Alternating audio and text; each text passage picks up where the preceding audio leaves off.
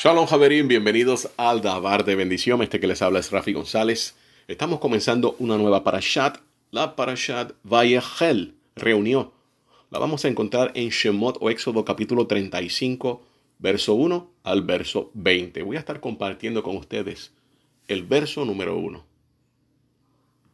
Reunió Moshe a toda la congregación de los hijos de Israel y les dijo, Estas son las cosas que ordenó Hashem para hacerlas. Jabrim tres veces son mencionadas en este primero le a toda la congregación de Israel, Kol Adad Benei Israel.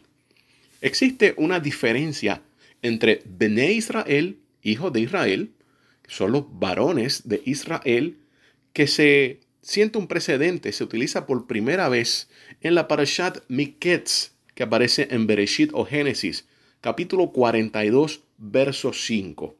Aquí se sienta, como mencioné, un precedente donde se llama por primera vez a los hijos de Israel que son enviados por Jacob a buscar provisiones. Esto aparece en ese verso 5.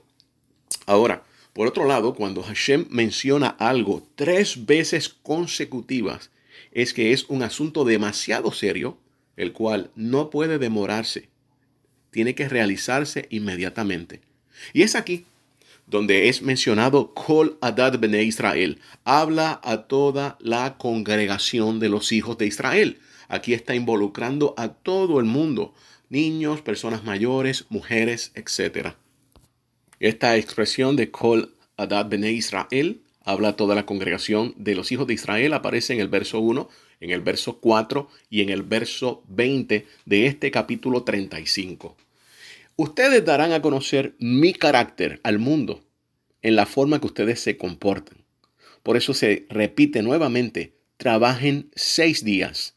No hagan como las otras naciones, que siempre están trabajando. Y el séptimo día no habrá excusa. No se trabaja. De lo contrario, se quebrantará el convenio del Todopoderoso. En Shabbat, como es mencionado aquí, no se enciende fuego, no se cocina con fuego y todo se debe preparar el día antes. El tono de Hashem aquí notamos que va ahora subiendo un poco más grave y hay una repetición básicamente de todo lo que estamos hablando que se habló en las parashot Terumah, Tetzabeh y Ki Titzah. Habla también de la ofrenda Terumah, de una porción. Tome una porción Terumah para Hashem, para la preparación de su casa en la tierra. Lo más preciado, oro, plata, cobre, lana turquesa, lana roja, púrpura, lino, pieles de carneros teñidas de rojo. Todo esto era lo mejor de lo mejor para todos los que tuvieran un corazón generoso. Y ese es el corazón que Hashem está buscando. El que no retrae su mano, sino el que abre su mano cuando alguien le pide.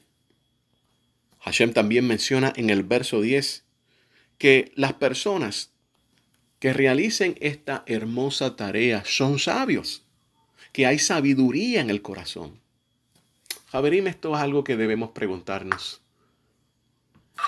Hashem está buscando personas que sean sabias de corazón, personas que estén o que tengan, debo decir, un compromiso genuino por la Torah de Hashem para no comprometerla.